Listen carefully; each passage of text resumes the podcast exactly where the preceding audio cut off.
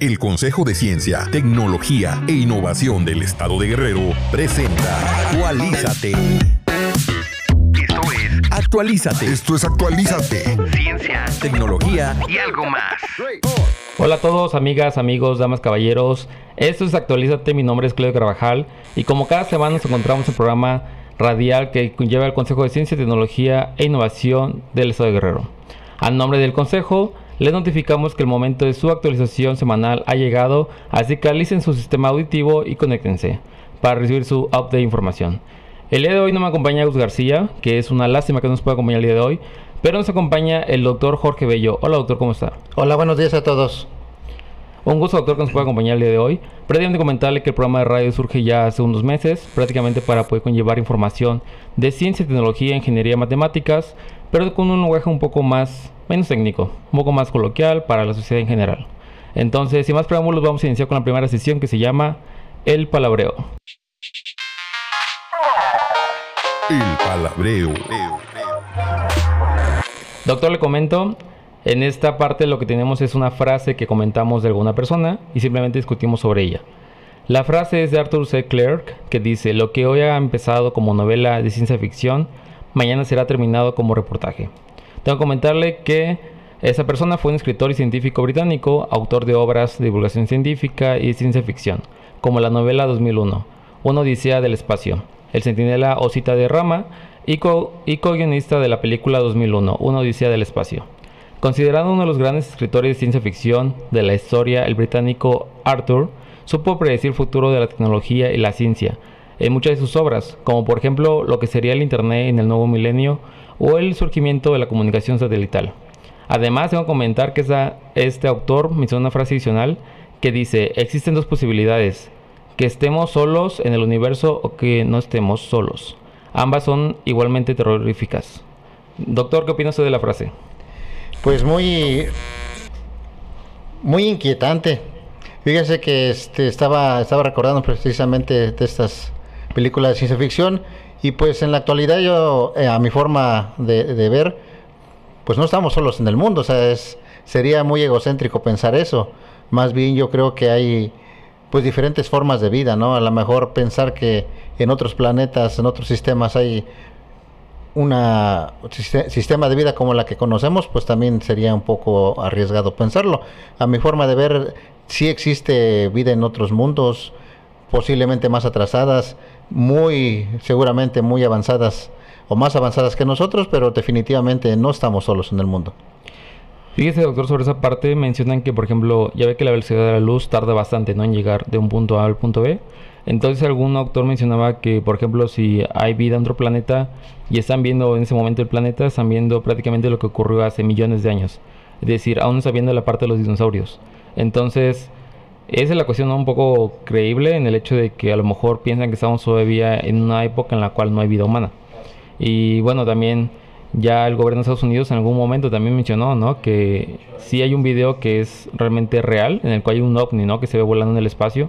Entonces prácticamente, digamos que está como confirmado, pero no al 100% la existencia de otros seres, ¿no? Pero fíjese que la frase, la inicial, por lo que hoy ha empezado como novela de ciencia ficción, mañana será terminado como reportaje. Esto hace mención prácticamente a que hay cosas en el mundo que vemos en las películas que pareciera que no son reales a cierto tiempo de hoy, pero unos años lo vemos y prácticamente como tal ya existe, ¿no? Por ejemplo, eh, no sé si alguna vez vio la película de Volviendo al Futuro. Ah, sí, como no, sí, sí, un, todos unos clásicos ya hoy en la actualidad. Pero fíjate que hablando de ciencia ficción, efectivamente hay, hay cuestiones que ahorita las vemos como ciencia ficción en un, en un futuro a lo mejor no muy lejanos se convierten en algo cotidiano. Pues hay que recordar a Julio Verne, ¿no? En sus, en sus novelas hablaba ya de, viajes a la luna, hablaba de, de este, submarinos, hablaba de, de, muchas cosas que en su momento pues eran, eran ciencia ficción y en la actualidad pues son, son cuestiones cotidianas. Entonces, pues la ciencia efectivamente va avanzando y en nuestro caso pasos agigantados. Aquí hay un detalle que a veces la información no fluye y qué bueno que sea haya ese tipo de pues de programas de radio porque pues la ciencia la acercamos a la gente entonces hay cuestiones a veces que son muy técnicas así como como muy fuera de, de lo cotidiano y pues estos programas son, me encantan porque nos acercan la ciencia y eso es lo bueno. Pues antemano le agradecemos que haya aceptado la invitación y como bien mencionan, ¿no? Yo creo que todo lo que vemos en ese momento prácticamente hace muchos años no creíamos que era realidad. Eh, tener una computadora, ¿no? Que prácticamente pudiéramos ocupar con internet, el internet precisamente, las cámaras, las luces y demás. Hace muchos años se ocupaban prácticamente las veladoras. Actualmente se ocupan las bobinas eléctricas, entonces todo ese tipo de evolución, el tipo de celular que ahora ocupamos, que es pantalla táctil y demás, a lo mejor nos ha hecho no realmente reflexionar que estamos aumentando bastante prácticamente todo el en todo el contexto tecnológico, ¿no? Y también científico. Entonces prácticamente es importante tener como ese hecho, ¿no? De darnos cuenta que estamos cambiando y a lo mejor ahorita vemos algo imposible, a lo mejor un auto volador que pueda estar varios metros sobre la Tierra, pero prácticamente en unos años puede ser posible, ¿no? Sí, efectivamente, pues de hecho ya los japoneses que nos llevan varias décadas de, de adelante en la tecnología, pues ya tienen hay algunos prototipos de, de levitación este magnética, ¿no? Donde los objetos pues los pueden mover sin necesidad de tocar y eso pues de cierta forma ahorra energía porque ya no hay desgaste. Y entonces pues sí hay que simplemente hay que adaptarnos a las nuevas a las nuevas tecnologías. Yo estaba recordando que hablabas de los celulares que pues cuando yo era estudiante hace dos tres décadas pues no había celulares. O sea eran eran teléfonos fijos no y entonces el hablar de un celular pues era era era ciencia ficción. Era ciencia ficción porque solamente pasaba en las películas. En la actualidad pues ya los, los móviles pues se van haciendo pues, cada vez más inteligentes, ¿no? Entonces, pues hay que adaptarnos simplemente y, y, tener imaginación, porque las personas que imaginan pues son las que las que van van forjando el futuro. Y precisamente eso, ¿no? O sea, si alguien, por ejemplo, viajara del pasado al presente que estamos ahorita, vería algo obviamente asombroso porque vería cosas que nunca pensó que serían realidad, ¿no? Entonces prácticamente es ese hecho de reflexionar un poquito de cómo ha avanzado la tecnología, la ciencia y la ingeniería en general y pues bueno, eh, ¿algo más que quisiera agregar, doctor, a la frase o a la sección del día de hoy?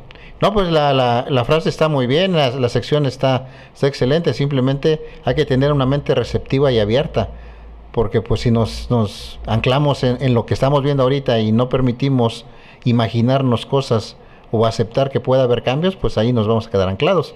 Simplemente hay que tener, estar abiertos a, a los nuevos cambios. Seguramente en un par de, de años ya va a haber o se van a destapar algunos secretos top secret de, de los Estados Unidos y pues nos vamos a dar cuenta que en realidad nunca hemos estado solos, ¿no? Pero pues también hay, hay que reconocerlo, hay este pues grupos de poder que pues como que ocultan información, ¿no? Pero para eso son estos programas, para que la ciencia se, se baje a la gente y, y pues empecemos a entender que no, no es ciencia ficción, en algunos casos no es magia, eso también en algún momento vamos a hablar ahorita de, de estas cuestiones y simplemente, pues como, como dije hace un momento, hay que tener una mente receptiva y abierta a, las cosas. Y la ciencia, pues eso no lo permite. Pues mire, doctor, esa fue la frase de Arthur, la cual dice, lo que hoy ha empezado como novela de ciencia ficción, mañana será terminada como reportaje. Muy bien. Y es paso de darle, darle paso a la siguiente sección que se llama ¿Qué qué? ¿Qué qué? Muy bien. Pues en esta sección, doctor, lo que hacemos es leer un dato curioso, es como sabías qué. Entonces prácticamente el dato del día de hoy es, los pétalos de la rosa son comestibles. ¿Usted sabía eso? Eh, específicamente de la rosa, no, pero de, muchas plantas sí. te puedo comentar que hay un, una, una, flor muy tradicional de México, el cempasúchil, que los pétalos también son comestibles hay muchas plantas que, que son comestibles y qué bueno que hablas de las plantas porque en un momento vamos a hablar de ellas. Doctor, ¿alguna vez ha probado ahorita que mencionaba prácticamente las flores, eh, prácticamente alimentos ya con, con, ellas dentro de? Sí, desde luego. De nuestra gastronomía este, prehispánica es muy rica en, en, en, consumir eh, flores. Fíjense que hay un dato curioso ahí hablando de, de ¿sabías qué? En el palacio de, de Nezahualcóyotl, pues había un, un gran jardín botánico donde cultivaban este, plantas que no se daban en el Valle de México, por ejemplo, tenían los prototipos tal vez de invernaderos y pues digo, la gastronomía prehispánica pues y, que hemos heredado pues es riquísima. Habla de, habla de huitlacoche, háblame de, las la, de la flor de, calabaza. Ah, eh, te vas a algún mercadito en, en, provincia, en nuestros pueblos y vas a encontrar siempre cosas y alimentos muy ricos y que tienen tienen plantas, tienen flores, tienen tiene bueno los quelites, imagínate cuántas especies de quelites tenemos en la mesa y, pues todas esas son es nuestra herencia prehispánica que hay que rescatar. Incluso los guasóniles, ¿no? Que son muy originarios de aquí del estado Exactamente, de Exactamente, sí. Pero, doctor, esa, esa nota dice que las flores comestibles están cada vez más presentes en nuestra mesa y eso no es novedoso en un país con tan larga tradición de cocina con flores. De hecho, las flores comestibles se han utilizado durante siglos en diversas cocinas de América, Asia y Europa. El listado de flores comestibles es extenso y variado, con nuevas adicionales en, en diferentes regiones. Pero hay que tener algo muy presente en todos los casos. Las flores comestibles deben ser orgánicas, es decir, no deben de haber sido fumigadas con agroquímicos o plaguicidas, ni encontrarse cerca de un área donde ya han sido utilizados químicos en los últimos 12 meses. Creo que es un dato muy importante, ¿no? El hecho de no consumir prácticamente flores, ¿no? Fauna en la cual, es decir, flora, que no haya sido fumigada, ¿no? En los últimos 12 meses. Porque puede ser peligroso. Sí, desde luego, o sea, el, hablar de, una gastronomía prehispánica, como decía hace un momento, pues nos lleva a ir pensando en, tener nuestros jardines, nuestros huertos, pues incluso urbanos, o sea, no, la, la, urbanidad, la ciudad no puede, no debe estar peleada con, las cuestiones orgánicas. Simplemente es cuestión, pues eh, en algún momento a lo mejor hacemos un programa de, de, agricultura orgánica, ¿no? Donde las personas sepan que pueden cultivar su propio alimento libre de pesticidas, libre de, insecticidas, libre de contaminación y que pues qué más grato comer lo que yo mismo produje, ¿no? Exactamente, ¿no? La parte de la, de la cocina orgánica. Ahora dice, las rosas son sin duda una de las flores más versátiles de la cocina y son parte integral de la tradición culinaria del Medio Oriente y algunas zonas de Asia Central y del Sur. Su sabor depende del tipo de color y condiciones del suelo, pero por lo general recuerda al de las fresas o manzanas verdes, con notas especializadas es rica en vitamina C. Algunas flores se han asociado con la historia gastronómica de ciertas regiones, tal es el caso de jazmín, crisantemo y flor de azahar.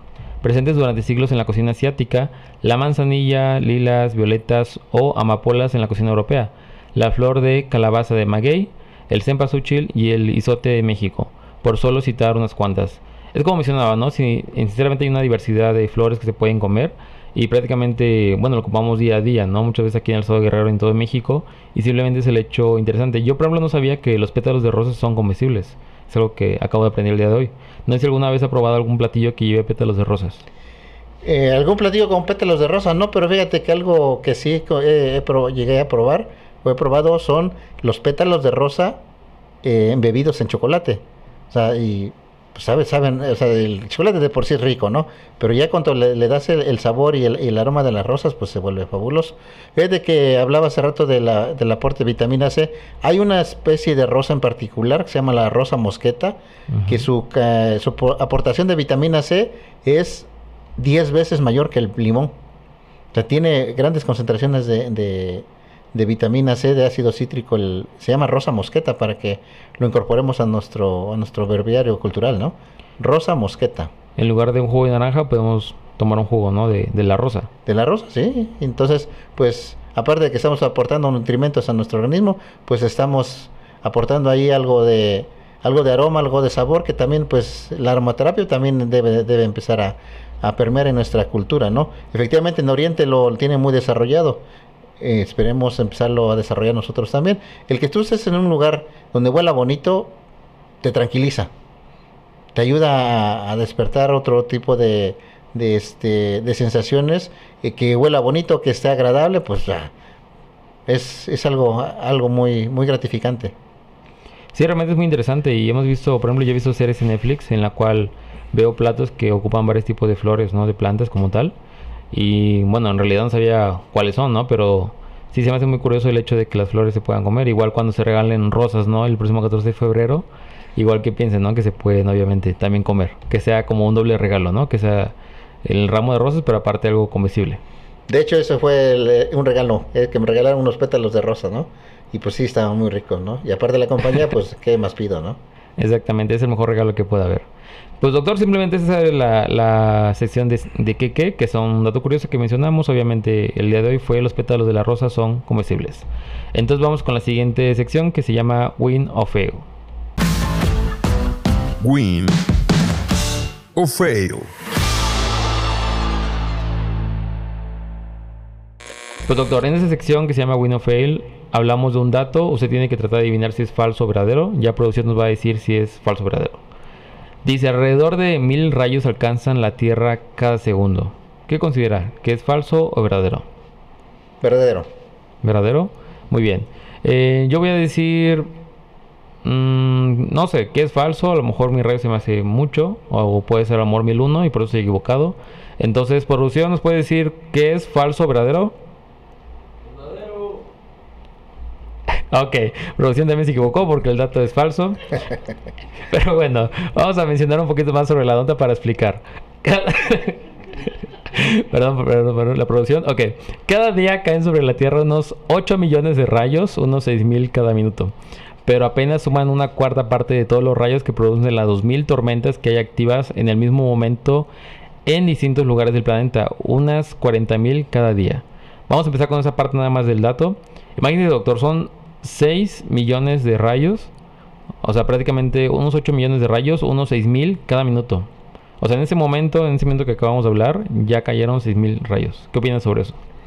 Eh, pues un dato interesante, pero pues es lógico, ¿no?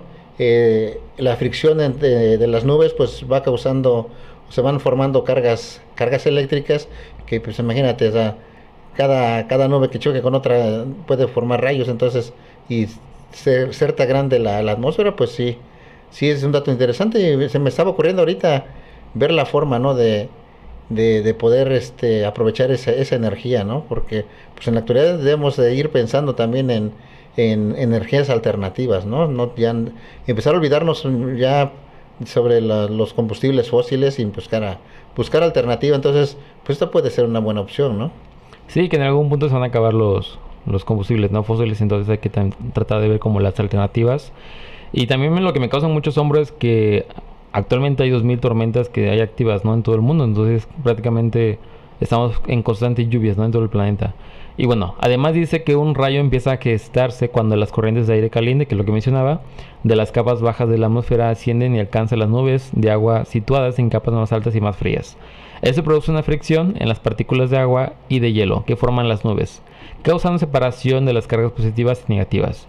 Y ahora un dato curioso, no de México o de España, dice que en España cada año muere entre 10 y 15 personas debido al impacto de rayo, menos que por picaduras de animales u ahogamiento.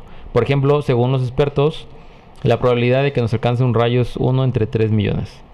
Prácticamente menciona que, bueno, hay muchas personas que están muriendo incluso más en España, no por rayos, que, no sé, por alguna picadura de un animal como un alacrán o alguna otra cuestión, ¿no? Entonces es algo, un dato muy curioso.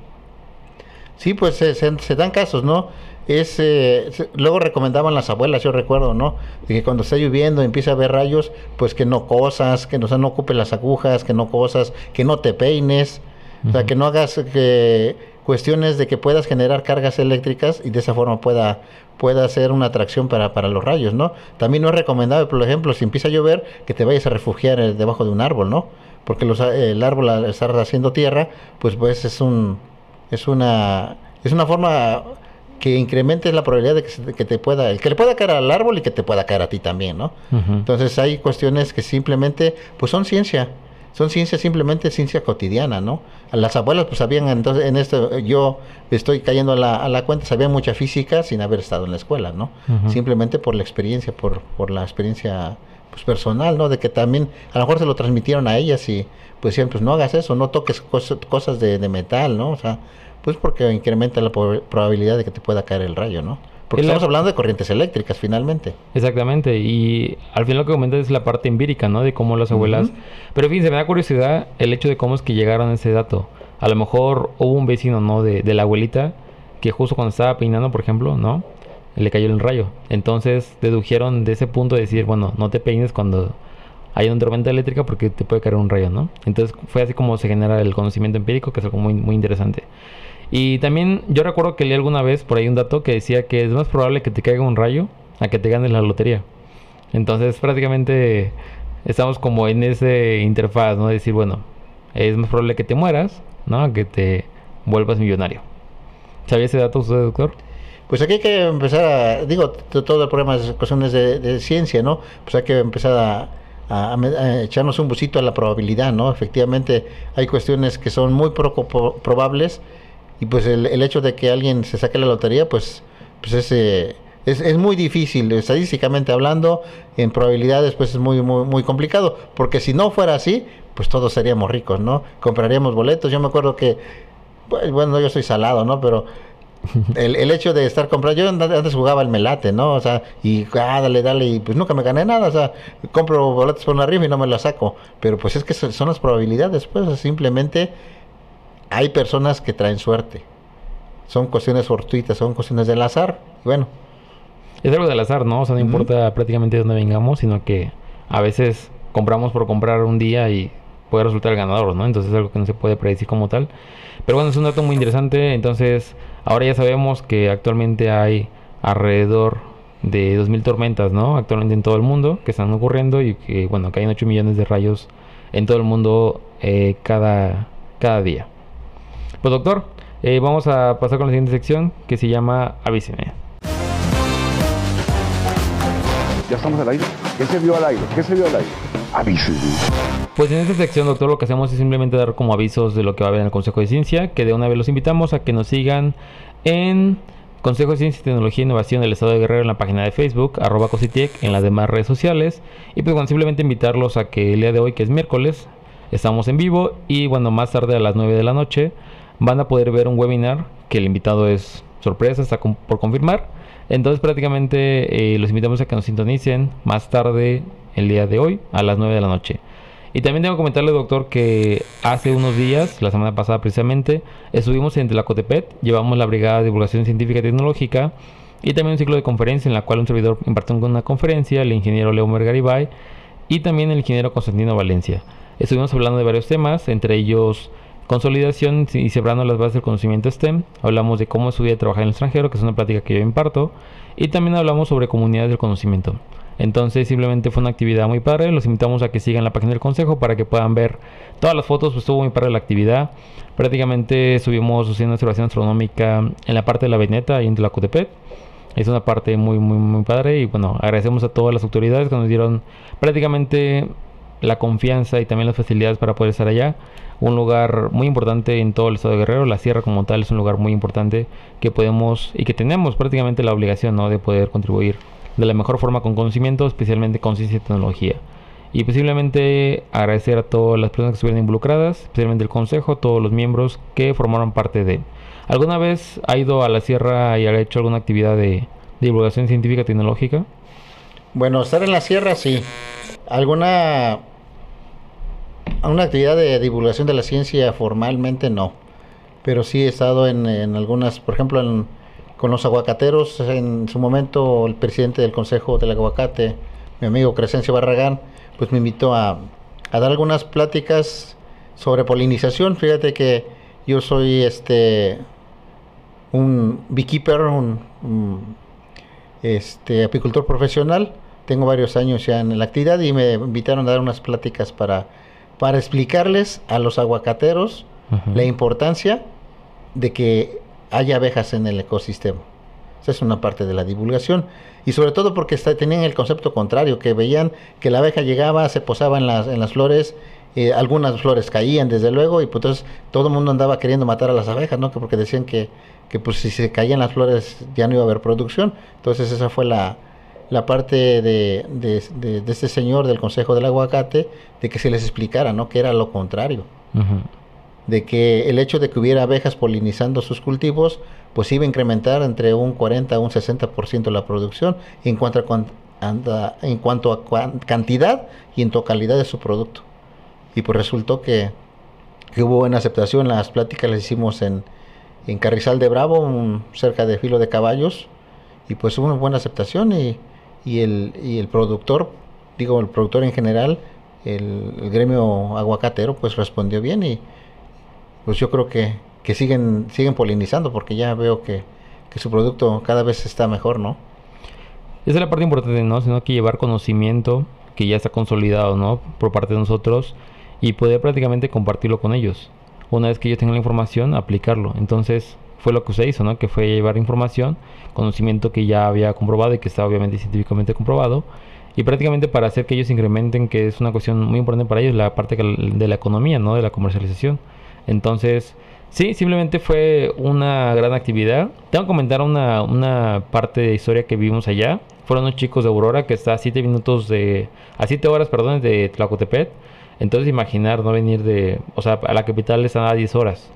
Entonces imaginar venir tan lejos para poder ver los talleres, las conferencias, fue algo realmente gratificante porque bueno, son jóvenes que están interesados y también se veía mucho la felicidad ¿no? que tenían de estar ahí con nosotros compartiendo el espacio, de estar en la brigada y pues prácticamente fue una bonita experiencia. Yo creo que a veces hace falta mucho eso, ¿no? El hecho de divulgar como tal la información, el conocimiento. Y alguna vez tuvimos al doctor Luna aquí en, en el programa de radio y él mencionaba que hace falta a veces que los investigadores como tal divulguen el conocimiento, ¿no? Pero a un nivel no de artículos científicos, sino como a un nivel de comunidad, sino que bajar un poco el contexto menos técnico y compartir a lo mejor a la gente que, que requiere este conocimiento para mejorar su calidad de vida, ¿no?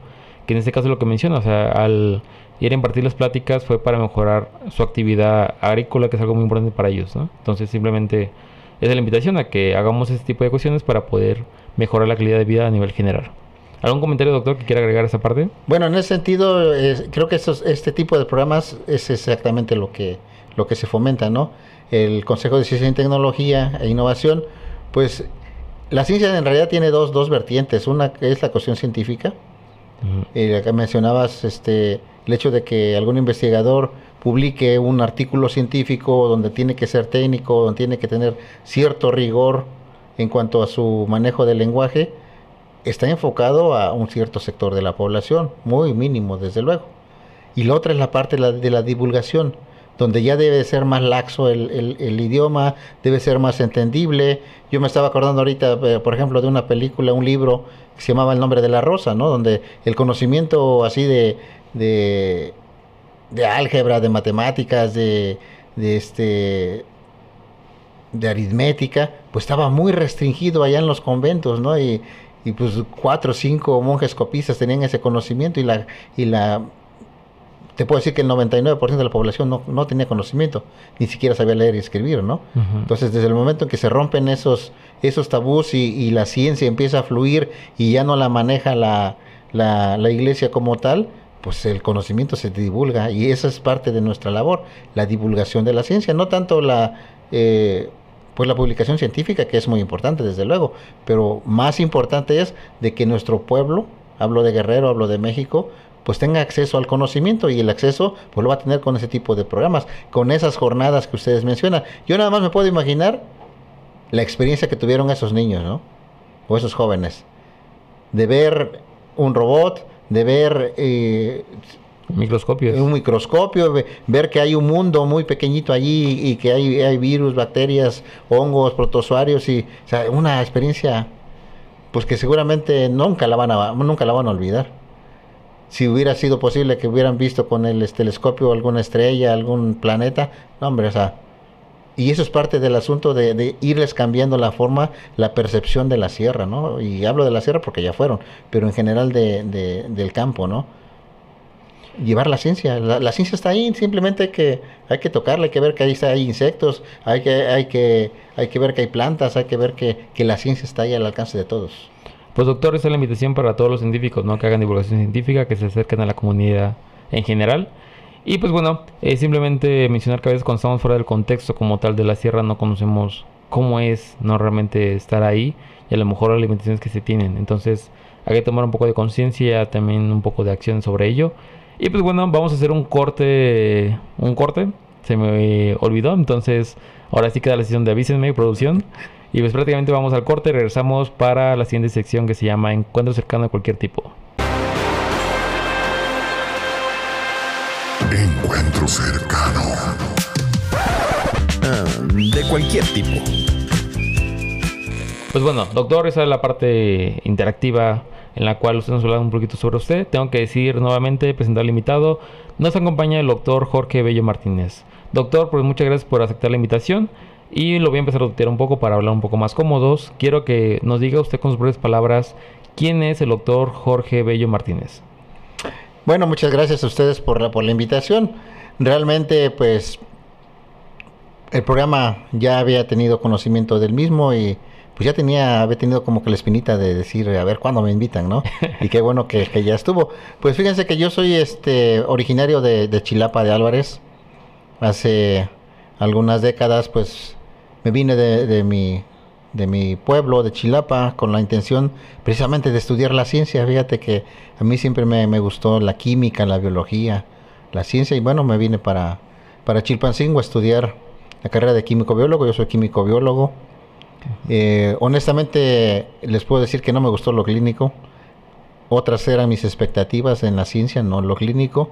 Entonces, pues lo que tuve en, eh, ese momento, pues, eh, y que me gustaba mucho, me sigue gustando, pues fue las cuestiones agropecuarias. Entonces, pues yo hice una primera maestría en, este, en producción agrícola. Ahí les decía hace un momento que, soy un apicultor profesional. Ahí tuve el primer contacto con, con estos insectos maravillosos y tengo, tengo una empresa dedicada a la producción y transformación de los productos de la colmena. Eso me, trajo años después a, estudiar un segundo, una segunda maestría, pero ahora en agronegocios.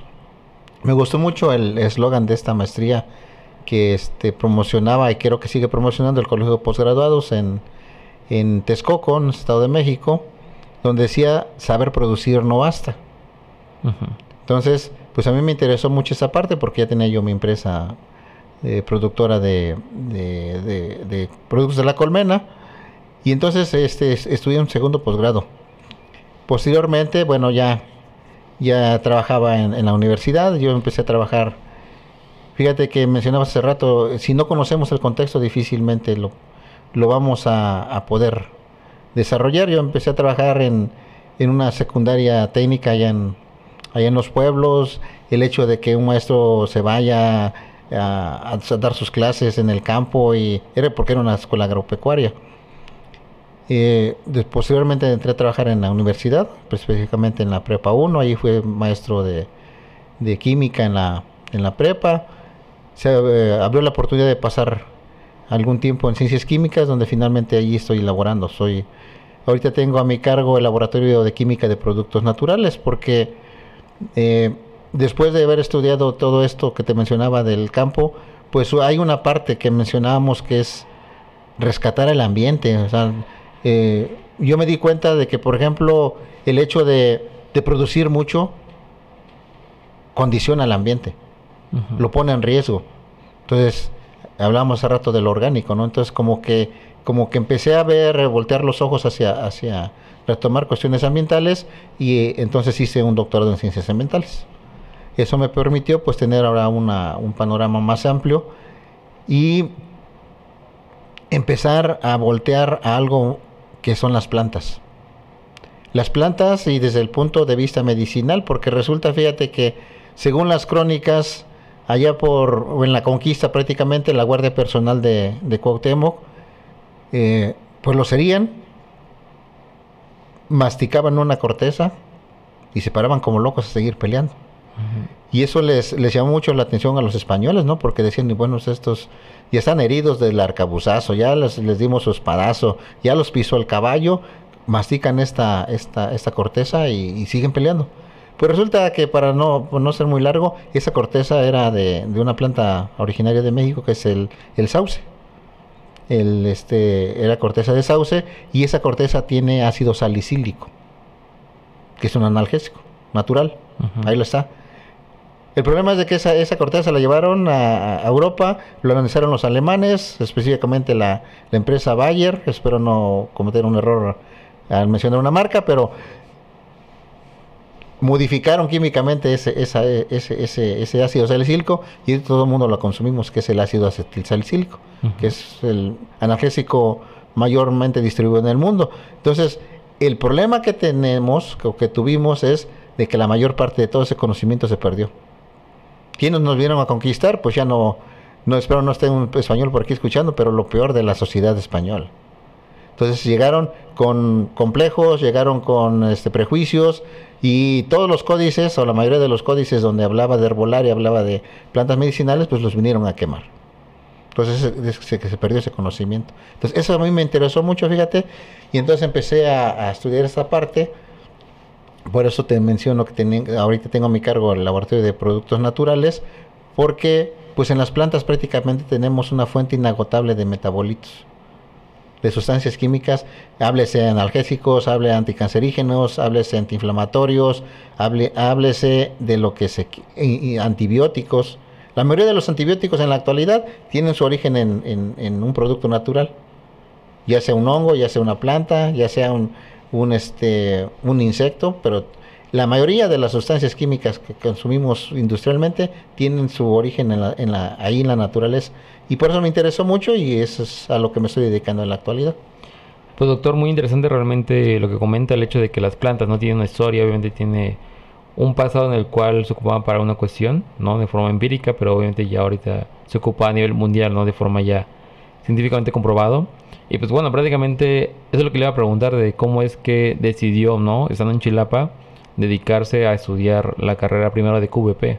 ¿Cómo es que decidió enfocarse en un área STEM, que es Science, que es ciencia en una de las cuatro pilares, y a lo mejor no otra? Bueno, aquí el asunto, fíjate que esa es la clave. Cuando tú tienes un buen maestro, en la secundaria específicamente, pues una de dos, o odias una materia o la amas. Desafortunadamente para mí tuve malos maestros en matemáticas y terminé no odiando las matemáticas, pero que no me gustaran. Pero sí tuve un buen maestro de biología. Me, recuerdo a mi maestro, el maestro Rodolfo. Entonces me gustó mucho, me gustó mucho la ciencia, la, química, la biología. Dejé Chilapa, me vine por, a lo mejor, buscando, buscando por un lado el progreso, pues yo soy el mayor de seis hermanos, me vine pues prácticamente para dejar que, que mis padres mantuvieran a mis otros hermanos. Yo me vine y yo me mantuve solo, yo me hice autosuficiente, pero por otro lado, despertar y darle, buscar la satisfacción de, estudiar lo que a mí me había gustado en la secundaria. Entonces esa, es parte de, por qué empecé a, a, bueno, estudiar la ciencia. Pero fíjate que hay algo, hay algo importante. Hablamos hace rato del contexto. Si tú conoces el campo, si tú conoces la sierra, si tú conoces la montaña, la vas a entender si tú quieres resolver, resolver los problemas desde un escritorio, pues difícilmente se va a poder lograr. Eh, en los últimos días he estado dando mucho el asunto este de, que por qué contratar médicos cubanos, ¿no? Digo, a lo mejor me salgo del tema, pero pues hay otros países que están más desarrollados que nosotros y eso lo debemos de entender. Por ejemplo, este, retomando el asunto de las plantas. Hay otros países, por ejemplo, Cuba, por ejemplo, Brasil, que he estado, que he tenido la oportunidad de conocer, pues ellos han desarrollado toda una industria. En la actualidad la nueva tendencia es voltear otra vez a la naturaleza, buscar este, la, cura ahí en algo que se llaman los fitofármacos. O sea, extractos, partes de las plantas, pero hay que estandarizarlas. Y ese es nuestro problema que tenemos como México. Que caemos en la charlatanería y a mí me dicen, tómate este, esta plantita y te vas a curar y me la tomo y no me cura pues no me cura porque no estoy consumiendo a lo mejor las dosis adecuadas. O me estoy, estoy consumiendo un producto que no es la planta que se recomienda. Por ejemplo, hablando de, la uña de gato, ¿no? Que, que, que sí tiene propiedades anticancerígenas, pero hay 600 plantas que se les llama uña de gato. Y no las 600 tienen la propiedad que te menciono. Entonces, otros países, te repito, por ejemplo, Brasil lleva, lleva la punta, pues tienen la Amazonia eh, eh, ahí, hay cientos, tal vez miles de plantas medicinales. Pero ellos institucionalmente han desarrollado una industria que es la industria del fitofármaco. En Cuba lo mismo. Y entonces, pues se ponen a criticar que por qué vienen los médicos cubanos, pero no entienden que nuestros médicos no se quieren ir a la sierra, que nuestros médicos no se quieren ir a la montaña. Bueno, tú que estuviste en Tlacotepec, los niños que... Pregúntales o las personas que critican que por qué van a contratar médicos cubanos, que le pregunten a la gente si allá en sus comunidades hay médico. Y seguramente les van a decir que no. ¿Por qué? Porque en Chilpancingo estábamos llenos de, consultorios particulares, pero nuestros médicos desafortunadamente no la quieren padecer, no la quieren sufrir y no se quieren ir a las comunidades rurales. Allá es donde necesitamos a los médicos. Allá necesitamos a los profesores. Yo acabo de pasar ahorita que venía para la radio, ahí en el edificio del ex Cineban, que ya por cierto son ruinas. Pues yo me acordé cuando era maestro de secundaria que veníamos y había turnos para que las maestras y los maestros ocuparan un escritorio.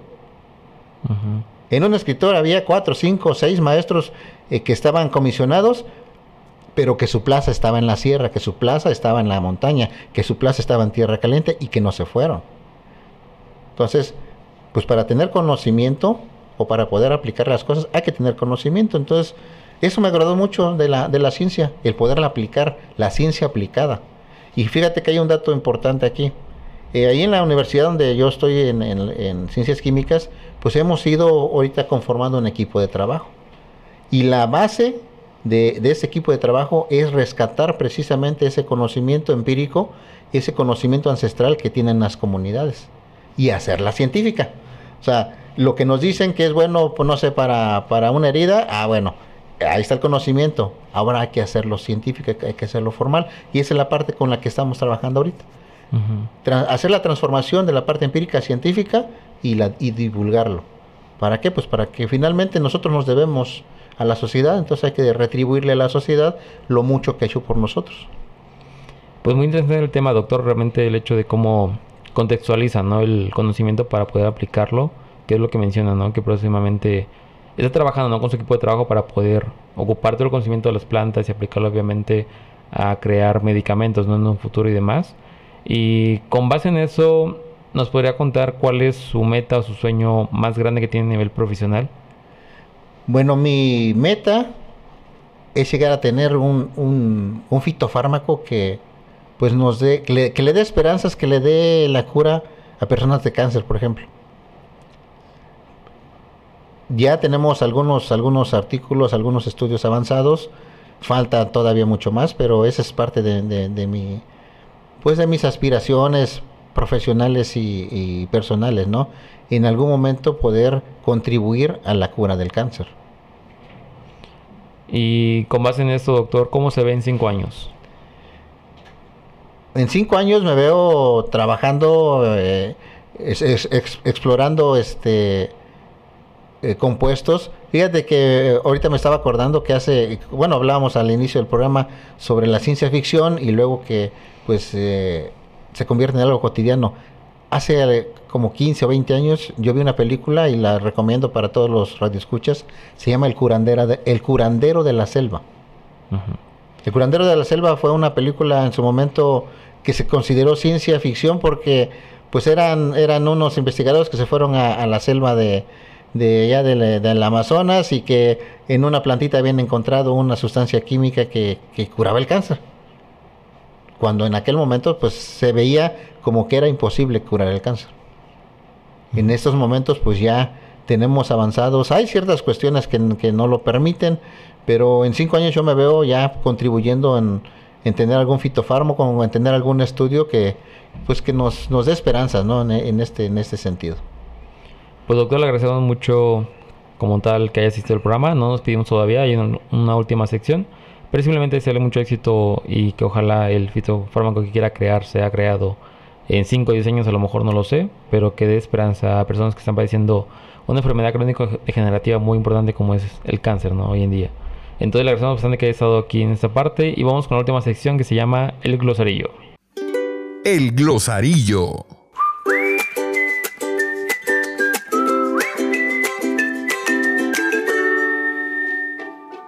Pues doctor, en esta sección lo que hacemos es hablar sobre una palabra, a veces un poco complicadas de pronunciar, como la que tenemos el día de hoy, y simplemente es como para poder emplear el vocabulario, a veces son como palabras científicas, a veces son como palabras que ocupamos como sinónimos, pero no son muy, muy comunes, ¿no?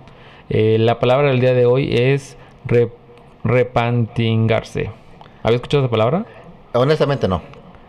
Es simplemente ponerse exageradamente cómodo en una silla o sillón, ensanchándose y extendiéndose es prácticamente como acostarse en un sillón, digamos de una forma muy, muy, muy cómoda, apachurrarse, por así decirlo, de forma muy coloquial. Entonces, repantingarse es la palabra del día de hoy. Pues estoy muy repantingado de estar aquí con ustedes. muy bien, doctor, muchas gracias por, por ese comentario. Entonces ya podemos ocupar esa palabra, ¿no? Ahora cuando digamos, me voy a repantingar. Podemos conjugarla, ¿no? Yo me repantingo, tú te repantingas y demás. Entonces la palabra que vamos a ver el día de hoy es esa, repantingarse. Excelente. Muy bien, pues simplemente eh, agradecerle, doctor, nuevamente que haya estado el día de hoy. Es la última sección del programa. El día de hoy, como se pudieron dar cuenta, no estuvo Agus García y simplemente, bueno, lo extrañamos bastante porque es una parte muy fundamental del programa. Y pues bueno, doctor, eh, un mensaje final que quiera agregar antes de cerrar todo el programa. Pues dos mensajes. Un mensaje a nuestras autoridades de que pues se fomente más, que se apoye más al Consejo de Ciencia y Tecnología, desde luego, ¿no? Que se, que se haga más difundible la ciencia. Y por otro lado, pues a la, a la sociedad, a la comunidad, pues de que empecemos a romper esas cadenas, esas cadenas este, que nos atan a, a los fanatismos, que nos atan a pensar y cerrar los ojos a, pues a posibilidades que, pues que están vistas siempre cuando abramos los ojos. Hablábamos al inicio, ¿no? De, que no estamos solos en el espacio, sí o no. Pues yo digo que sí, que, que estamos acompañados. Hay muchas evidencias, hay muchas teorías de los antiguos astronautas, ¿no? Entonces, simplemente que la sociedad esté abierta a los cambios. Los cambios están ahí desde hace miles de años. No es fortuito que esté alineada la, las, las, pirámides de Teotihuacán con Egipto, con otras pirámides. O sea, es absurdo pensar que, que estemos solos en, en, ese sentido. Entonces, pues hay que, hay que tener la apertura hacia la ciencia. La ciencia no tiene por qué ser complicada, es algo que yo les digo a mis estudiantes. La química, la biología, las matemáticas no tienen por qué ser complicadas. Simplemente hay que encontrarles una aplicación cotidiana y pues ahí están. La ciencia está ahí. La ciencia debe ser cotidiana, la ciencia debe de ser amigable. Y desde ese punto de vista, pues poco a poco irnos convirtiendo en científicos. A lo mejor científicos de, de aquí abajo, científicos de este de bicicleta, ¿no? O sea, no pasa nada. O sea, para ser científicos no necesariamente necesitamos estar en la, en la NASA. Uh -huh. La ciencia está a nuestro alrededor, simplemente hay que verla. Pues un gran mensaje, doctor. Nuevamente le agradecemos como tal que haya sido el día de hoy y bueno, también a toda la audiencia que nos escuchó. Yo soy Claudio Carvajal y hemos llegado al final de esta emisión. La actualización ha finalizado. Los invitamos a seguir las redes sociales y página oficial del COSITIEC para que se enteren de todas las actividades que estamos realizando para ustedes y también invitarlos a que se conecten la próxima semana a la misma hora para recibir su update de información. A nombre del Consejo de Ciencia, Tecnología e Innovación del Estado de Guerrero, les decimos hasta la próxima. El Consejo de Ciencia, Tecnología e Innovación del Estado de Guerrero presenta Actualízate. Actualízate.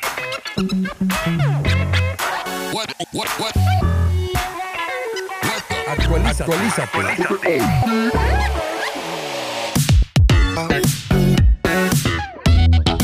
Actualízate. Actualízate.